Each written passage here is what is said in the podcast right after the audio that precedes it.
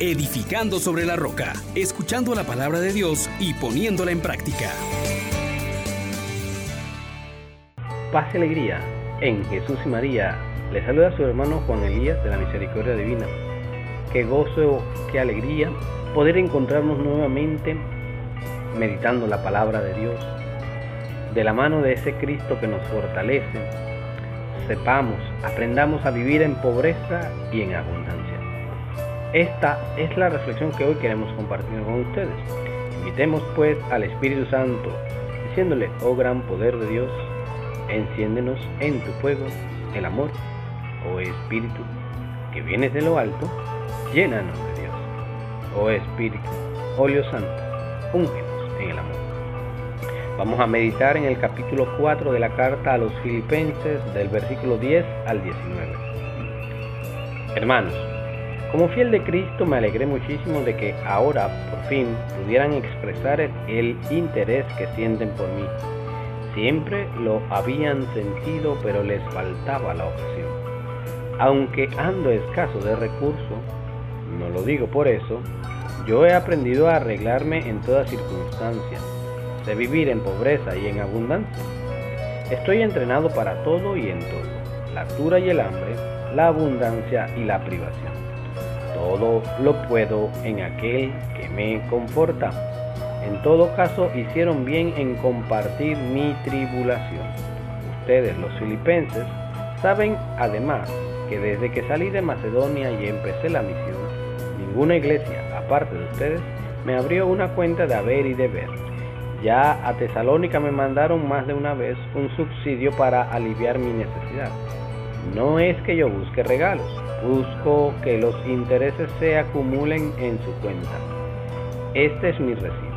Por todo y por más todavía estoy plenamente pagado al recibir lo que me mandan un epafrodito. Es un incienso perfumado, un sacrificio aceptable que agrada a Dios. En pago, mi Dios proveerá a todas sus necesidades con magnificencia, conforme a su riqueza en Cristo Jesús. Palabra de Dios.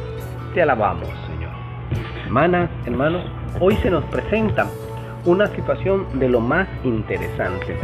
Es cómo utilizamos nuestros bienes. ¿A quién le estamos dando nuestro corazón? Hoy tenemos que aprender realmente a vivir en pobreza y en abundancia, sabiendo que todo esto debe contribuir a nuestras relaciones humanas el Evangelio nos dirá, hagámonos amigos con el dinero mal habido. Sepamos ser fiel en lo poco para que se nos dé en abundancia lo que nos ha sido prometido.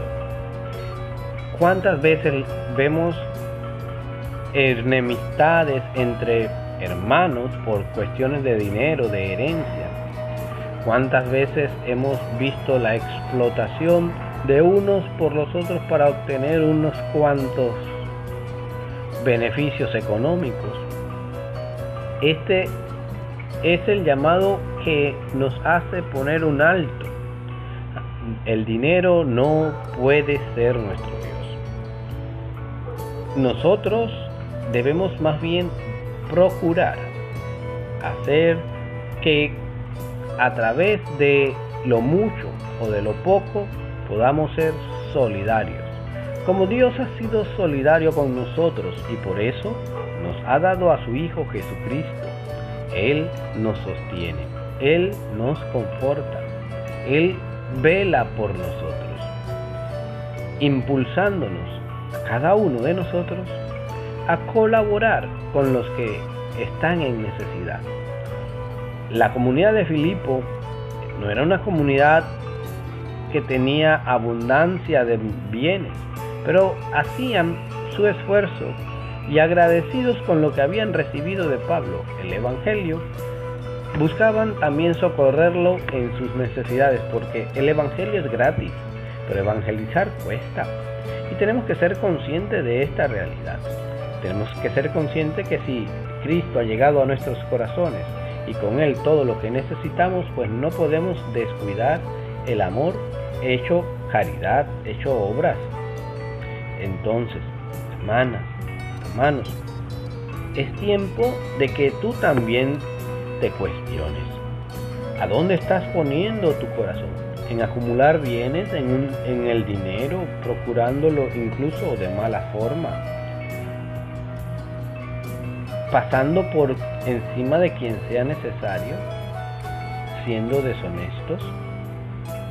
¿O realmente estamos intentando que el dinero y los bienes sirvan para consolidar relaciones humanas, para realizar la obra de dar dignidad a la vida de todos los seres humanos, no solo de mi pequeño grupo familiar o de mi egoísmo personal. Hoy nuevamente Jesús nos dice, tomemos en cuenta estos dones que Dios nos da para poder adquirir un lugar en el cielo. Tesoros donde ni el ladrón puede robar, ni la polilla puede corroer, ni hay manera de que se pierdan nuestros esfuerzos.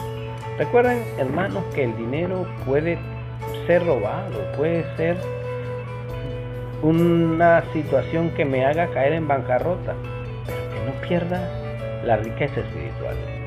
El gozo y la satisfacción de poder ayudar a otros.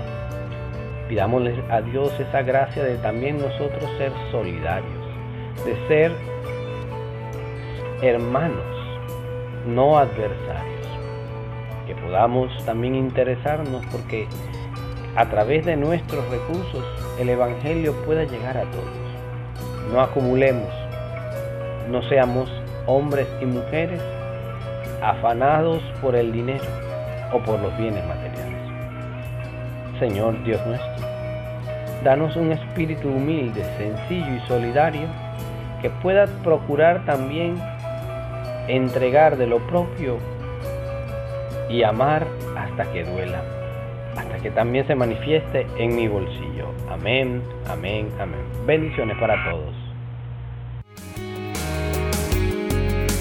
Les exhortamos, hermanos, por la misericordia de Dios, que pongan por obra la palabra y no se contenten solo con oírla.